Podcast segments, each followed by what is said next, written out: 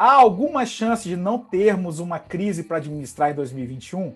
Infelizmente, gestão de crises ainda deve ser assunto para muita gente em 2021. Já temos a vacina, mas até o fim dessa situação pandêmica, empresas, carreiras vão continuar enfrentando os efeitos diretos e indiretos dessa pandemia. Muita gente, muitos negócios se viram obrigados a experimentar mudanças bruscas e agora vem, infelizmente, o acerto de contas. Fora que o imprevisível, como o próprio decorrer da vida, com o que pode acontecer com pessoas ou com grupos ou incidentes corporativos, a crise está sempre presente no nosso universo de quem emprega e paga boletos nesse país. Por isso, aqui no Sem Espuma, vamos discutir gestão de crises como tendências para 2021. Pois é, pessoal, 2021 deu uma aula global de enfrentamento de crises. Não tem um ser humano na Terra que não teve que lidar com essa adversidade da pandemia do novo coronavírus. Mas apesar dessa drástica experiência, você tem certeza que você sabe administrar uma crise? Você acha que existe um manual, um roteiro para isso? Ou você tem as características necessárias, características pessoais, para gerenciar uma crise? Para falar sobre isso e tirar espuma desse assunto, eu convidei Andréa Salsa, ela que é consultora de RH, professora dos MBAs da, da FAES, da FGV e da FUCAP, e por 16 anos trabalhou na TV Globo, nove deles como executiva corporativa, tendo gerenciado inúmeras crises ao longo da sua carreira. Se você se inscrever no canal e curtir esse vídeo, eu prometo que até o fim do nosso papo eu vou tirar dela algum case interessante para a gente poder falar sobre isso e compartilhar essas histórias dela curte, compartilha, manda para sua rede, porque a Andréia está aqui e ela é sem espuma. Andréia, obrigado pela sua presença aqui no meu canal. Prazer, Guilherme, muito bom aqui, me sentindo honrada aí de participar desse canal tão relevante que a gente tem tanta sinergia, né? Porque se é para trabalhar, é para trabalhar sem espuma. Pois é, a gente, a gente vai ganhando um pouco de experiência na vida e vai ficando de saco cheio com ela, na verdade, né? Então, o objetivo do canal é esse: a gente poder trazer esse conteúdo rico de empreendedorismo, de negócios, histórias de gente que de fato bota a mão na massa, fica longe da espuma e paga seus boletos com dignidade. Que eu tenho certeza que é esse o seu, o seu caminho aí, pelo que a gente já se conheceu. Mais uma pessoa que eu conheci durante a pandemia, virtualmente, né, André? A gente nunca nem se viu, né? Verdade. né? Mas a nossa, nós tivemos uma conexão com os nossos conteúdos ali, foi muito legal a gente fazer essa troca. Andréia, 2020 ensinou a todos nós que gerenciamento de crises é uma habilidade importante, que todo mundo, em algum momento da vida, vai, vai vivenciar uma crise tem que estar preparado para isso, independentemente do tamanho dos boletos que você tem para pagar. Vamos começar esse papo aqui, Andréia, direto e sem espuma. Você, como especialista em gestão de crises, fala para mim: basta ser intencionado ou inteligente para gerenciar uma crise? Não basta, né, Guilherme? Eu, eu brinquei com você há pouco que ser inteligente é, e bem intencionado é, não faz falta, né? É bom que se tenha, mas não é o suficiente, porque na realidade, embora o nosso papo aqui vai ser bem direto, daqui a pouco a gente vai falar de coisas muito práticas, eu sempre gosto de trazer algum elemento um pouco mais conceitual e estratégico antes da gente ir para o dia a dia do gerenciamento de crise. Na minha história, é, isso foi a duras penas, né? Não foi, não foi uma percepção muito automática que eu tive, foi com muita experiência. E todas as vezes que a gente está gerenciando uma crise, existem três pilares básicos que sempre a gente precisa observar para direcionar o nosso olhar, a nossa assertividade para o gerenciamento de crise. Um é que toda crise envolve a, o risco de imagem e reputação de uma organização. O segundo pilar é que sempre envolve pessoas. Eu estou falando de pessoas de dentro da organização ou de fora da organização. E o último pilar, que é super importante, que é a sustentabilidade dos negócios. Então, a forma que eu vou gerenciar esta crise, ela pode e certamente vai impactar em um desses três pilares. Então, é muito Pelo importante... menos um. Pelo, Pelo menos, menos um. Pelo menos um, mas normalmente tem impacto nos três, tá? E impacto, quando eu digo, não é necessariamente negativo, mas você precisa é, ter isso como dimensão e isso te norteia. Não como um, um passo a passo, dica 1, um, dica 2, não. É como um modelo mental na hora que você estiver enfrentando a crise. Normalmente, quando você pensa assim, você se norteia. Isso sempre me ajudou nos meus processos de gerenciamento de crise. Então, legal. Pessoa, sustentabilidade do negócio, imagem e reputação é aquele tripé que você tem que estar tá ligado, que vai ter impacto em algum desses pontos, se não nos três, em qualquer que seja a crise que você vai gerenciar. Mas assim, isso não é suficiente, o entendimento disso, para você gerir bem uma crise. Né? Existe, Andréia, um roteiro, um manual, um método, um livro, um influenciador no Instagram, alguma coisa que possa ser universal e que ajude a gente a gerir uma crise? É.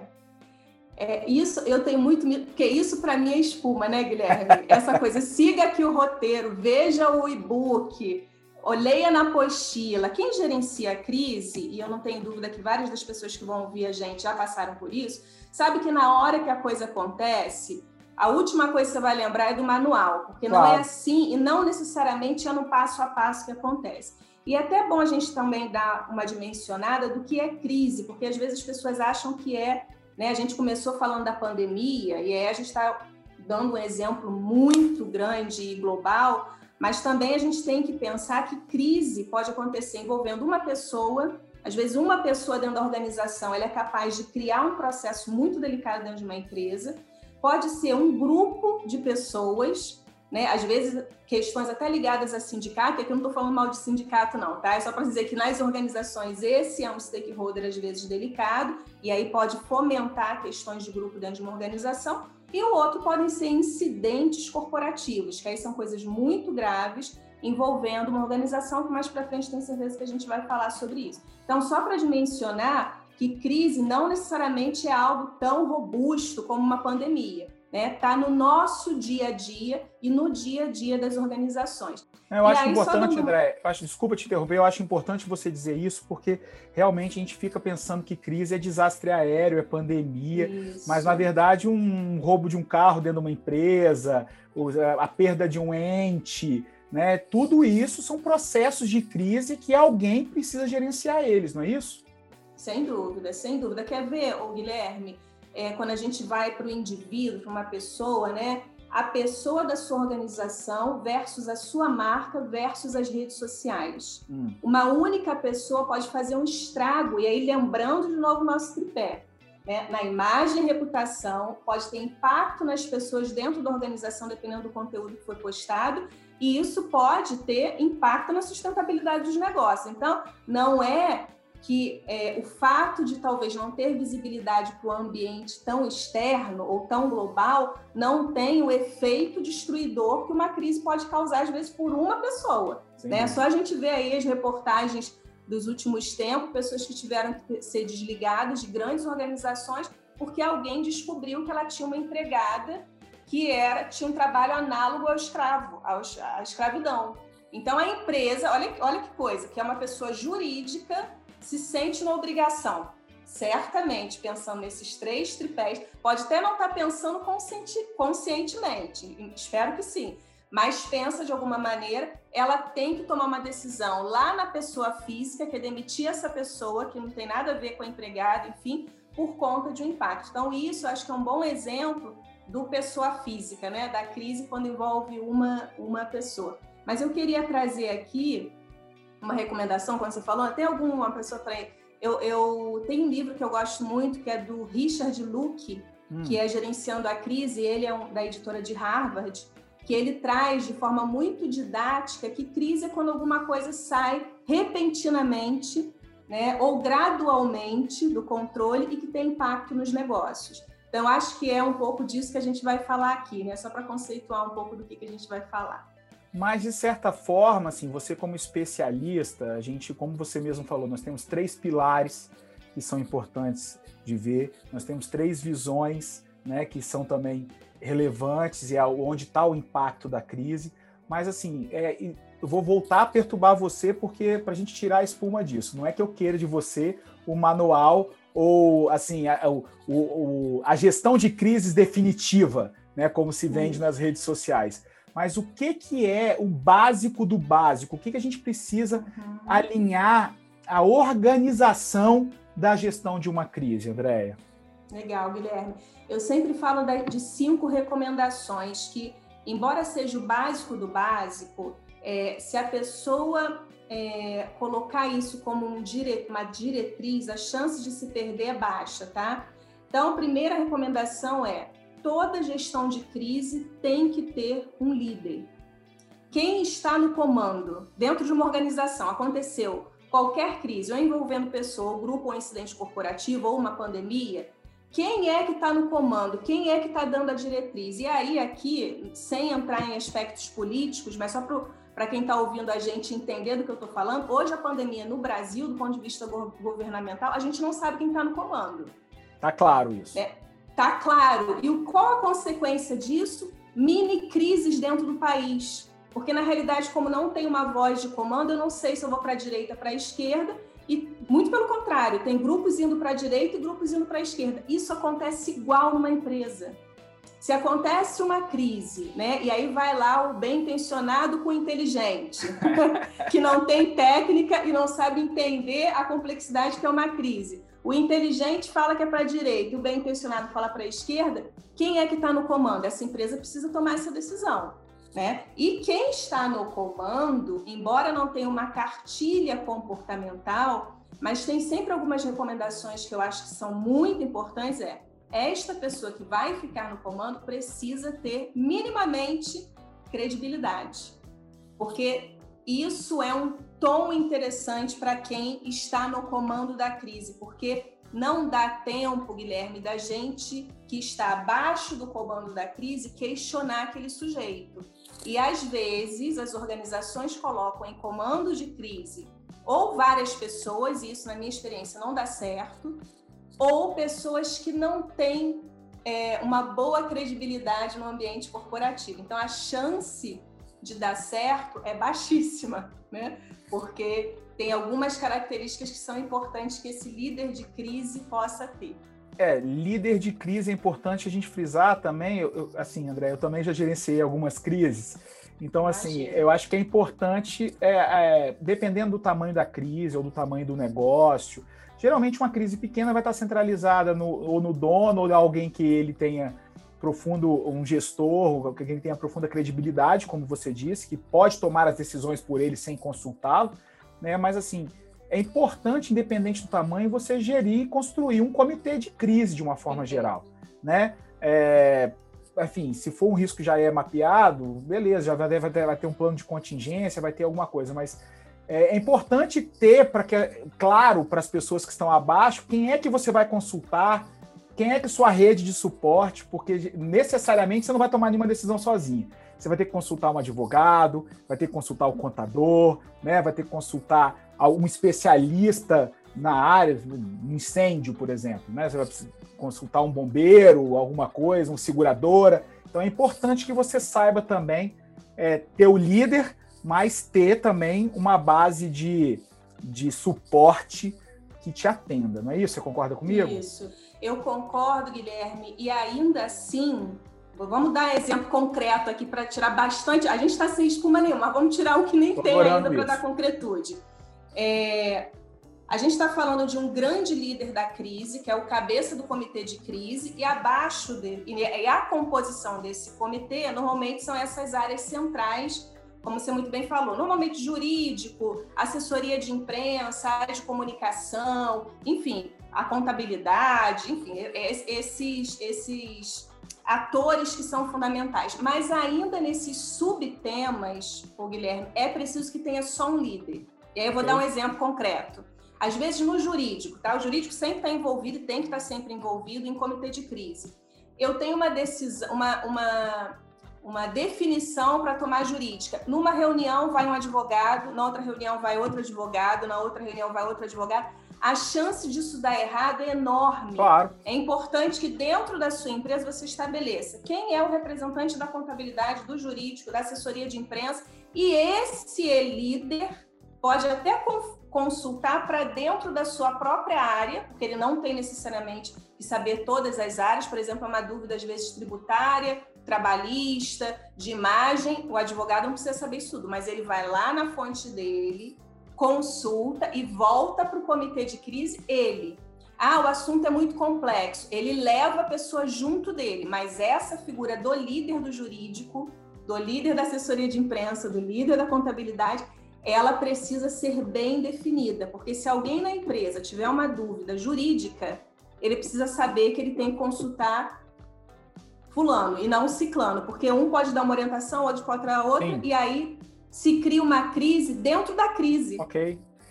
Mas né? assim, é Por o que eu disse, é um, comitê, é um comitê de crise, não é uma teia, né? É, enfim, é, é, é, é, o, é o pessoal que está realmente com voz ativa para auxiliar no processo de administração.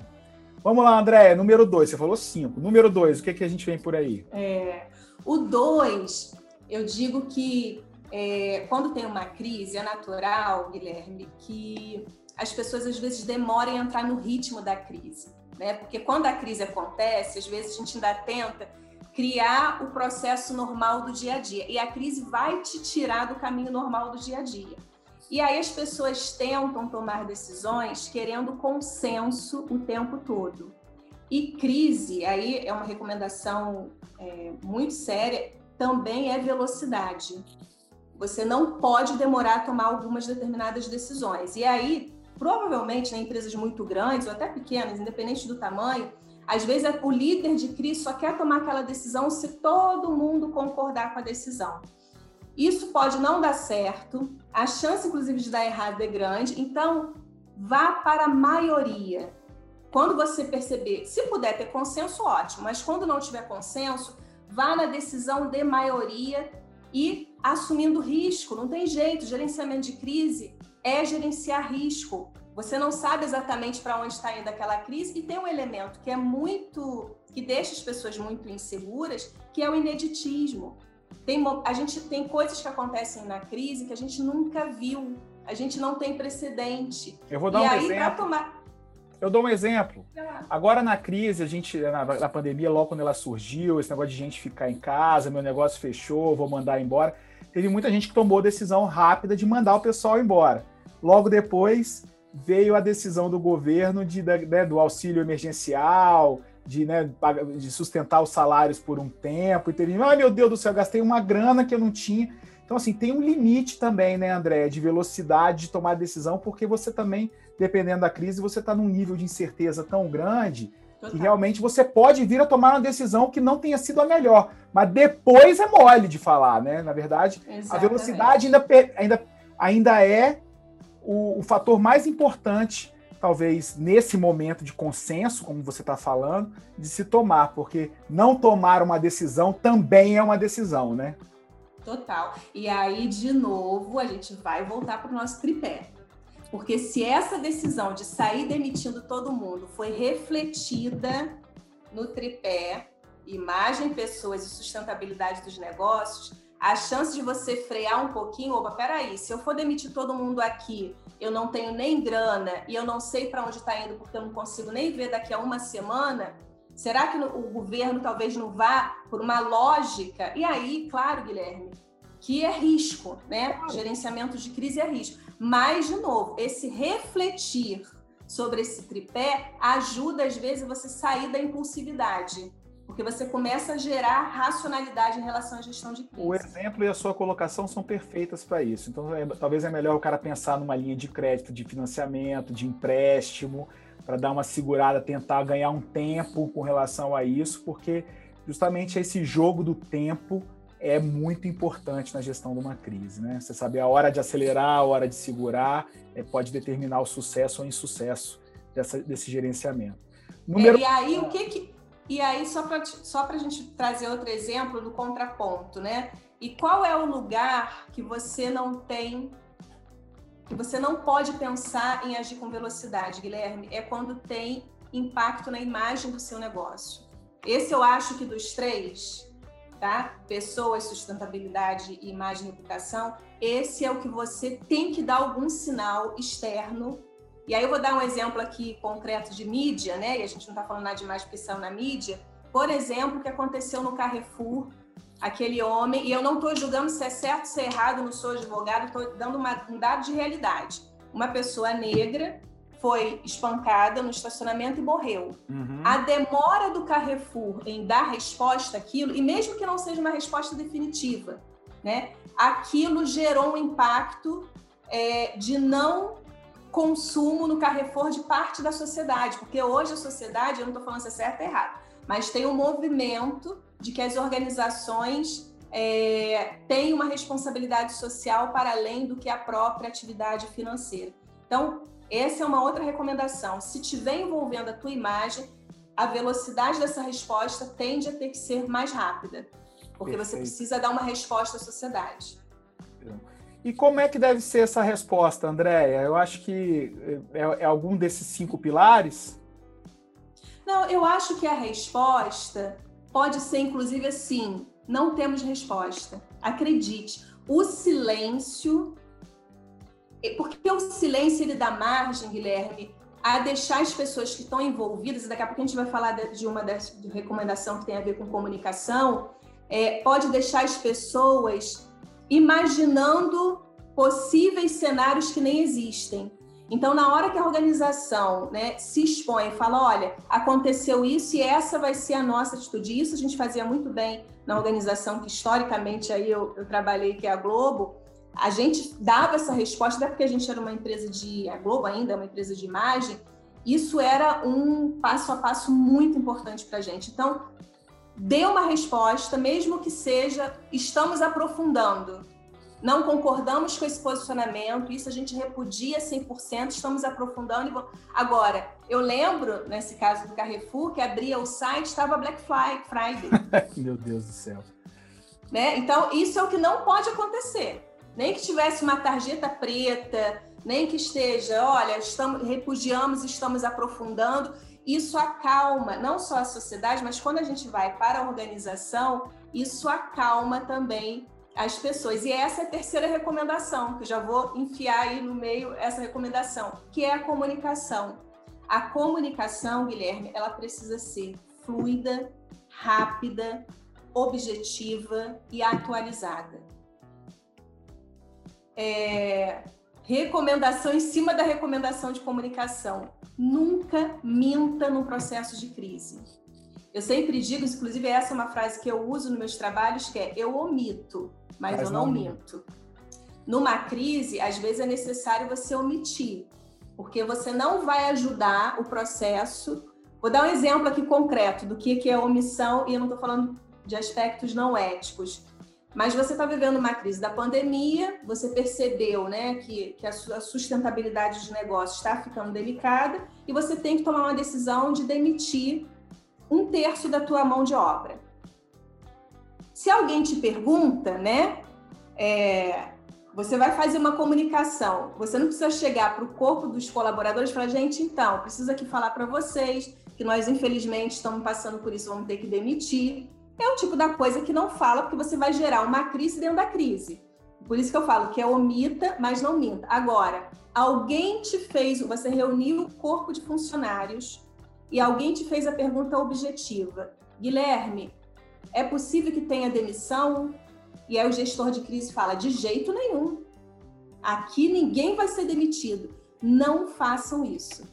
Porque aí você vai que sabe a gente vai ser vai... demitido e quem vai ficar ainda vai achar o cara que é um cretino e acabou. E aí você gerou uma crise dentro da crise. E aí, falei, mas peraí, você perde credibilidade, você perde. Qual a resposta ideal para uma situação dessa? Olha, o cenário é muito difícil, de novo, vamos omitir e não mentir.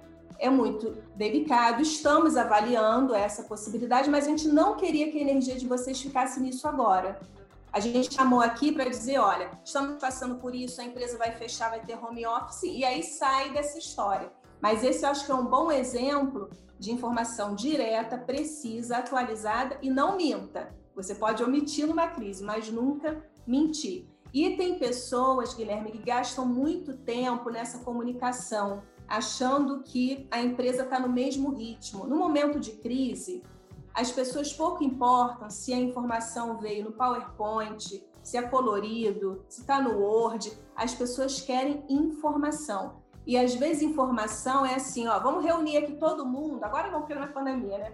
Vamos reunir todo mundo aqui no pátio às duas horas e eu vou falar para vocês. Isso já acalma os ânimos. Quer ver uma outra recomendação que eu dou, gestor de crise? Não deixe a sua comunicação em aberto.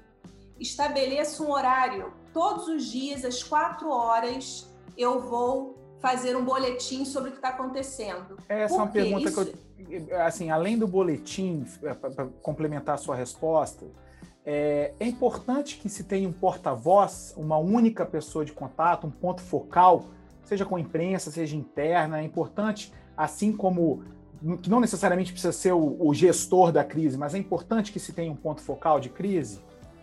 Depende, Guilherme. Para comunicação, eu não sei se eu seria tão rígida assim, não. Eu acho que a referência da liderança é nas decisões. Vamos para a direita, vamos para a esquerda. Esse cara tem que ser único.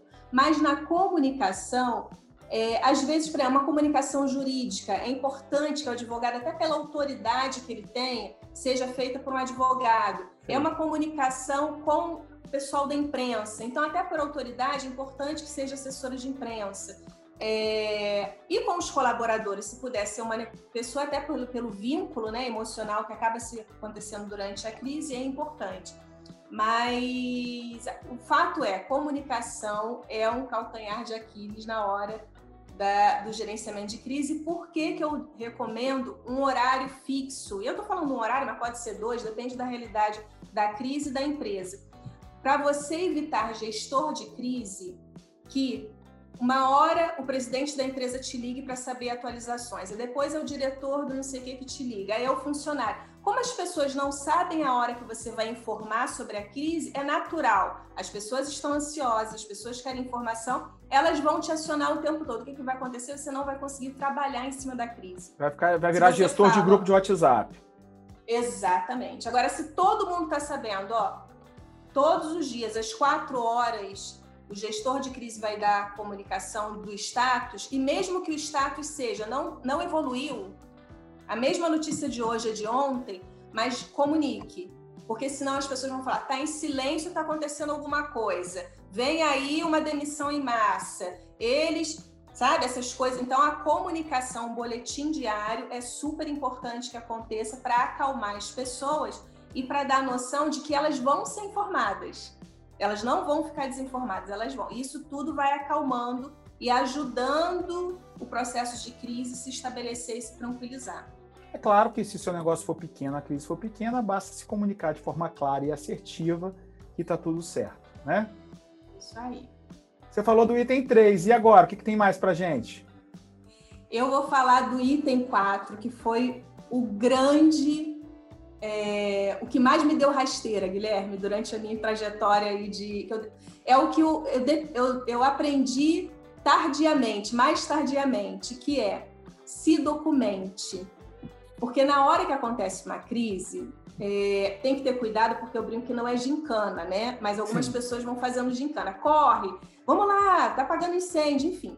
Vai até resolvendo as coisas que precisam ser resolvidas mas eu sempre digo, quando acabar a crise, o aspecto jurídico vai chegar, não tenha dúvida.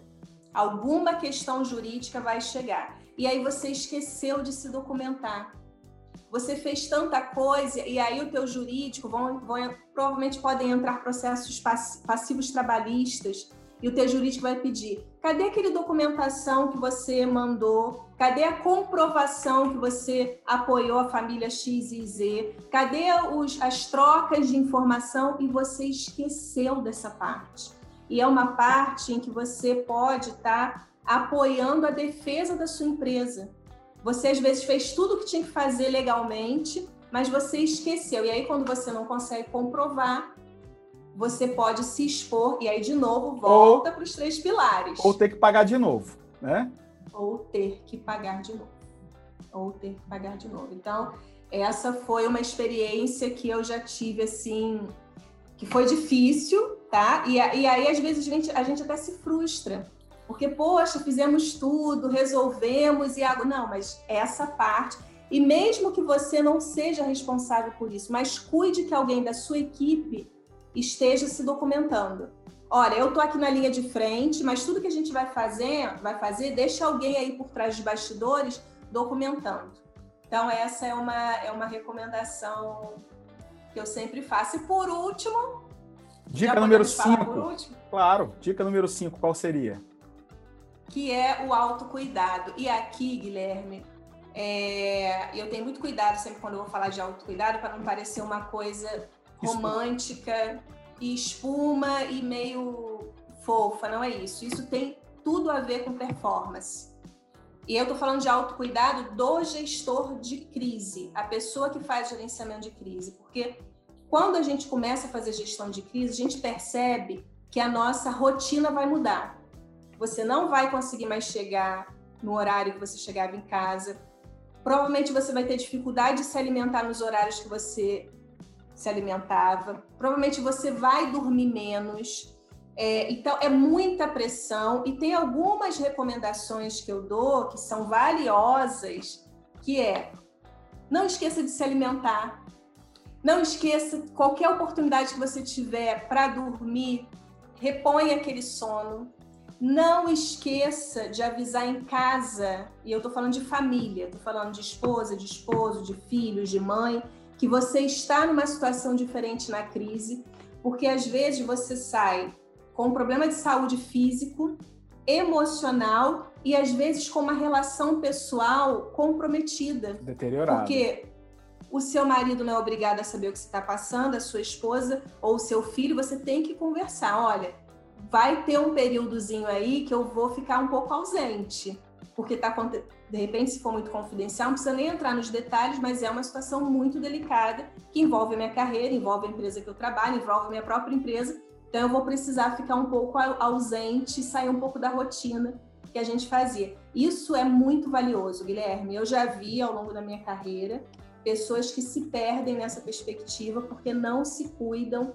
É, e a gente é um ser humano, não dá para esquecer que nós somos seres humanos. Né? Acaba que o gestor de crise se preocupa muito em proteger o negócio, proteger as pessoas, proteger a imagem, proteger a sustentabilidade né, da empresa, como eu falei, mas esquece de se proteger, proteger a si mesmo, né? Isso. E aí se proteger num viés de performance mesmo. Por exemplo, quantas pessoas, você imagina as pessoas que estão na linha de frente dos hospitais, gestores de hospital, o, o caminho que eles estão fazendo essa gestão, às vezes é necessário você recuar e ser substituído, porque essa é uma pergunta também. O gestor de crise ele pode ser substituído no meio do caminho? Pode. Agora, essa passagem se depara, tem que ser muito claro, ó, está saindo a Andrea e está entrando Guilherme. Okay. Porque às vezes a Andrea precisa dar uma descansada. Ela já não está conseguindo funcionar como funcionava por aspectos biológicos mesmo, psicológicos. Né? A gente é ser humano e precisa desse autocuidado que é fundamental e que está diretamente relacionado à performance. Então vamos lá, André. Você falou de cinco itens. Seria é preciso que esteja claro quem está no comando, né? Tem que ter um líder, não é isso? Não é hora de consenso, é hora de maioria. A comunicação precisa ser rápida, simples e atualizada, em resumo, não é isso? Não pode se esquecer, em hipótese alguma, de criar a documentação da gestão da crise, para não até para não adiantar, é, atrasar muito a solução dela, porque o jurídico ele tem um tempo diferente, né? E autocuidado é fundamental mas sempre respeitando os pilares de sustentabilidade, né? Sustentabilidade do negócio, ou seja, o negócio, os serviços essenciais, a coisa ainda tem que continuar andando, porque o que vai fazer ela resolver ou a perpetuidade do negócio é a geração de caixa, então tem que estar de olho no caixa também, de uma forma geral, né? E eu também gosto de dizer de ter disciplina financeira, né? Porque às vezes a gente também isso na vida pessoal da gente, também nos negócios, às vezes você acabar com uma crise, você sai e fala assim, cara, não paga o cara ali, não resolve isso aqui. Não, calma, é dinheiro o problema? Não tem problema. Eu, eu quebro, mas eu não quero ficar com esse problema administrando. Às vezes não é por aí. Né? Então, esse autocuidado, eu levo ele para o lado mais amplo da coisa, assim, de você, como responsável de uma organização, é importante que você também tem essa gestão de tempo e financeira muito afiada. Você concorda comigo? Totalmente, totalmente. E aí, de novo, né? Não se perder nisso é segurar a impulsividade, porque isso tudo é fruto da impulsividade. E você falou uma coisa que é muito interessante, Guilherme: ninguém quer ficar na crise, a gente quer se livrar dela logo. E é natural, porque isso pode ser até um, um, um movimento que nos impulsiona para esse enfrentamento. Sim. Mas se a gente tem essa racionalidade, e aí é uma outra recomendação, né? Gestor de crise que não tem o mínima estrutura emocional para segurar essa pressão, é melhor que não que não que tenha até a, a, a autoavaliação de falar assim, esse momento não é para mim. Vai você que tem um pouco mais de condição de segurar o trampo, porque não é fácil segurar, fazer gestão de crise, não. André, existem crises que são previsíveis, né, como a de um incêndio numa indústria, onde às vezes já se tem até um plano de contingência, alguma coisa planejada, as ações já são planejadas, é, e um modo de operar assim já definido. Mas também, André, existem as crises que são imprevisíveis, né? Um desastre ambiental, uma chuva torrencial, um incidente não planejado qualquer, a perda de uma vida, a própria pandemia mostrou isso para gente. A pergunta que eu te faço é o seguinte: até onde é que é e quando a gente deve começar a atuar, a gerir uma crise? É preciso ou possível atuar em uma crise antes que ela aconteça ou somente ao curso do acontecimento? Ou seja, é melhor deixar ela acontecer para que a gente faça a gestão dela. Sem espuma, Andréia, até onde vai a gestão de crises e o que é que vira gestão de paranoia? Muito bom, muito bom. Guilherme, eu acho que organizações até mais maduras, elas têm bons planos contingenciais, como você já bem disse, né? Quando eu vou para um negócio, eu preciso mapear minimamente, e são poucas empresas que fazem isso, tá? É, e isso não tem relação com empresa grande, não. Você, empresário pequeno, você, numa média empresa, você pode fazer esse mapeamento.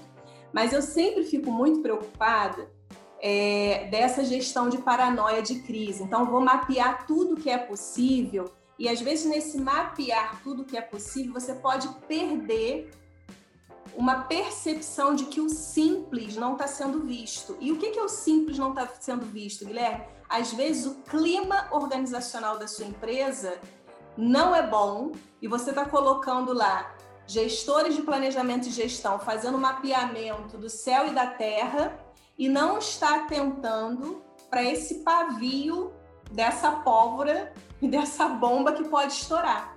Então, é, o cuidado que eu recomendo é qual é essa distância do que é factível, do que é concreto e do que é paranoia, como você muito bem falou, né? Porque isso tem um limite. Eu gosto mais de ficar, e aí cada um tem o seu estilo, eu tô trazendo aqui a minha perspectiva. Eu gosto de trazer mais no aqui e agora, que são coisas que são possíveis. E se acontecer, e provavelmente podem acontecer, Guilherme, que é o chamado ineditismo, coisas que acontecem que a gente não sabe, e a gente prefere estar preparado desse jeito que a gente está batendo papo aqui para enfrentar, do que ficar gastando uma energia com coisas que podem, em termos de probabilidade, acontecerem remotamente. É porque o nosso então... público aqui, o meu público aqui do, do Sem Espuma é empresário, é gestor de negócios, é profissional liberal, é gente que toma decisão.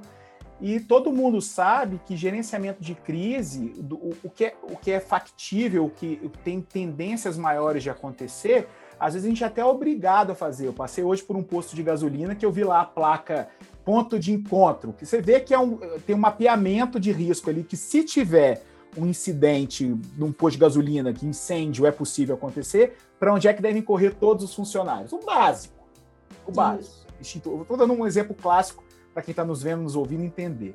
Né? Mas assim, como é que a gente se prepara para uma pandemia? Porque aí é o que eu, é, é por isso que eu te provoquei aqui, meio que sem espuma, que assim, é uma paranoia. Né?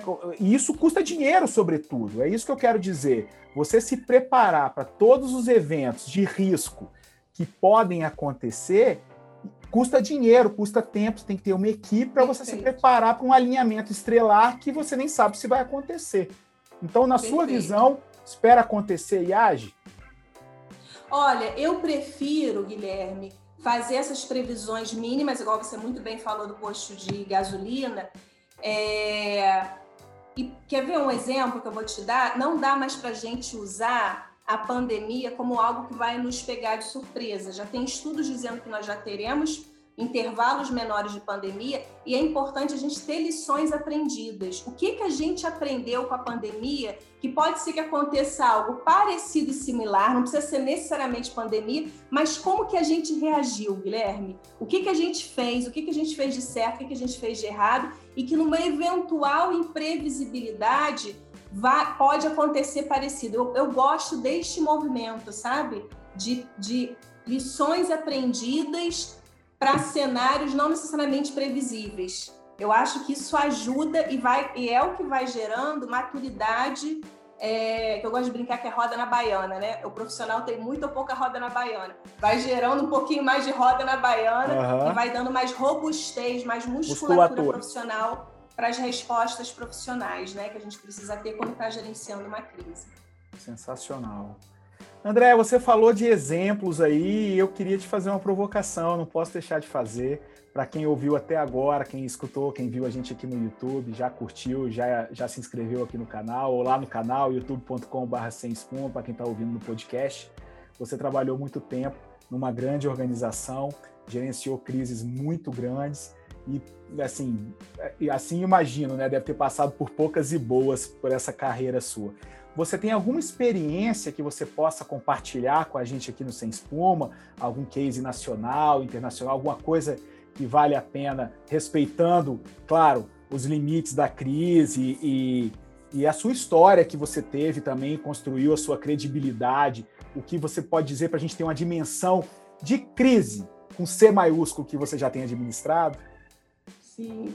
É, é, naturalmente, são, são temas, são histórias públicas, né, que já saíram na mídia, enfim, mas ainda assim eu vou vou preservar nomes, porque acho que não é isso que nos interessa aqui, mas eu já gerenciei crises desde acidentes aéreos, né, e que dentro do avião tinham oito funcionários da TV Globo, fora do país, então isso foi muito delicado, e tinha uma questão inclusive diplomática, porque a gente não estava no nosso país e tinham outras pessoas que faleceram juntos das nossas pessoas, então esse foi um, um cenário muito delicado, a gente Deus teve que segurar céu. no Brasil oito famílias, você imagina, é só a gente se colocar no lugar. Aconteceu um acidente com um familiar nosso fora do país, qual é o instinto natural? Eu vou para lá. Sim. E a gente teve que segurar, porque senão seria mais uma crise para administrar dentro da crise, que era poder é, é, apoiar essas famílias. Então a gente teve isso. Perfeita visão. Tivemos também situações de é, aviões que caíram, jatinhos que caíram com pessoas dentro, felizmente foram pessoas que sobreviveram, mas são, é tudo muito delicado porque envolve é, o próprio negócio, né? Porque Sim. a Globo é feita de pessoas. E aí, quando pessoas estão envolvidas na crise, eu preciso dar velocidade à resolução daquilo, porque aquilo é a velocidade da resolução do próprio negócio, né? Não, me permita então... te corrigir. A Globo não é só pessoas, a Globo é um ecossistema. Não... Vai ter mercado publicitário no seu pescoço de um lado de cá, vai ter coordenação de conteúdo por um lado, jornalismo do outro, jurídico. Opinião pública. Opinião pública, pública. as outras emissoras bagunçando esse cenário, as redes sociais. Isso é crise. É, é crise. O que mais? que mais? Conta mais uma. É. E outra que dá para falar é de quando atores, né, que são que são a base ali do entretenimento tem algum tipo de problema, desde falecimento até questões envolvendo doença, e que a gente precisa dar uma solução, porque é, a pessoa física pode morrer ou ficar doente, mas o personagem não, né? Eu preciso, dentro da narrativa, dar continuidade ao personagem. E o mercado publicitário, quando se conecta ao produto, ele está conectado à história e, naturalmente, claro. ao personagem. Então, fazer essa amarração né? Não é como, por exemplo, quem está nos bastidores e que pode. Aconteceu com um operador de câmera, por mais que ele seja brilhante, eu vou lá e substituo ele. E o ator? que é a imagem, que é uma, o personagem. Uma protagonista, é. Como é que funciona Exatamente, isso? Exatamente. E é, é uma funciona? crise que deve se estender por muito tempo, né, Andréia? Porque você imagina que, tudo bem, você perdeu um ator no meio de uma gravação ou no meio de um enredo, e depois você tem que arrumar uma forma desse cara desaparecer do contexto, mas você está ali com a carga emocional dos atores, da equipe toda envolvida ainda com aquele luto, terendo, tendo que conviver com aquela história em cima de uma ficção, isso parece uma loucura. Como é que administra parece, isso, Andréia? Parece uma loucura, e como você bem falou, de um lado é o dinheiro, porque tem uma racionalidade, porque é né? Não dá para parar uma novela, e do outro tem pessoas, são seres humanos que perderam um colega, estão sensivelmente impactados por aquela perda. É, então, esse equilíbrio aí, Guilherme, é a comunicação. Qual o segredo? É comunicação, é transparência, é sensibilidade, é respeito e o entendimento que as pessoas possam compreender a visão do todo, né? é, e liderança. Né? Eu acho que aí a gente pega as cinco recomendações e, colo... e se documentar. Né? E o autocuidado. Então, você pega tudo isso é, e orquestra para que tenha ali menos efeitos colaterais, porque isso é uma coisa importante, tá? Efeito colateral sempre existe. Sim. Sempre existirá. Então, esse também é o impacto que você precisa estar preparado, porque em alguma medida algo vai sair do controle. O ideal é que saia menos, mas em alguma situação a coisa não fecha 100% como deveria. Em algum lugar você vai ter que tomar uma decisão ruim em prol de uma pior, né? Então, às vezes é isso, é esse o nome do jogo, é você minimizar o tamanho da crise, né? Perfeito. Andréa Salsa, eu quero fazer um merchan agora. Aqui no Sem Espuma eu falo que é, o objetivo de vida é, por que não, pagar boletos, né? De uma forma muito resumida. Então eu queria falar com você que está escutando aqui o conteúdo agora até o final. Andréa Salso está lançando aí um curso sobre gestão de crises, André. Eu queria que você falasse um pouquinho por isso, sobre isso, por que não? Isso. Olha, vai acontecer no dia 1, 3 e 5 de março agora. E aí, mais informações está lá no meu Instagram, que é Andrea Z Salsa. Tá lá na bio, tem todos os detalhes. Vai acontecer de 7 às 22 horas, porque, naturalmente para pessoas que trabalham, né? É, para facilitar a vida de todo mundo. E vão ser aí três dias muito intensos de exercícios práticos, sem espuma, pegando aí o, o jargão aqui do nosso canal. É, e vai ser muito bacana, vai ser um prazer quem puder se reunir com a gente. Bom, eu vou botar os seus contatos, as suas redes sociais, tudo nos comentários, na minha divulgação desse material. Então eu queria te agradecer por esse papo sem espuma aqui sobre gestão de crises. Infelizmente ou felizmente, isso é uma habilidade que nós temos que adquirir, nós, gestores, empresários, profissionais liberais, pessoas de uma forma geral. Isso é uma habilidade importante para viver esse mundo complexo que a gente que a gente está vivendo e ainda vai viver muito, porque você tem uma certeza que novas crises virão, né, Andréia? Obrigado pela é sua presença aqui no Sem Espuma. Eu que agradeço. Adorei participar, foi muito leve, foi muito gostoso. Eu acho que a gente trouxe aí contribuições efetivas aí para quem for assistir a gente. Obrigada. Pessoal, obrigado. Um abraço. Tchau.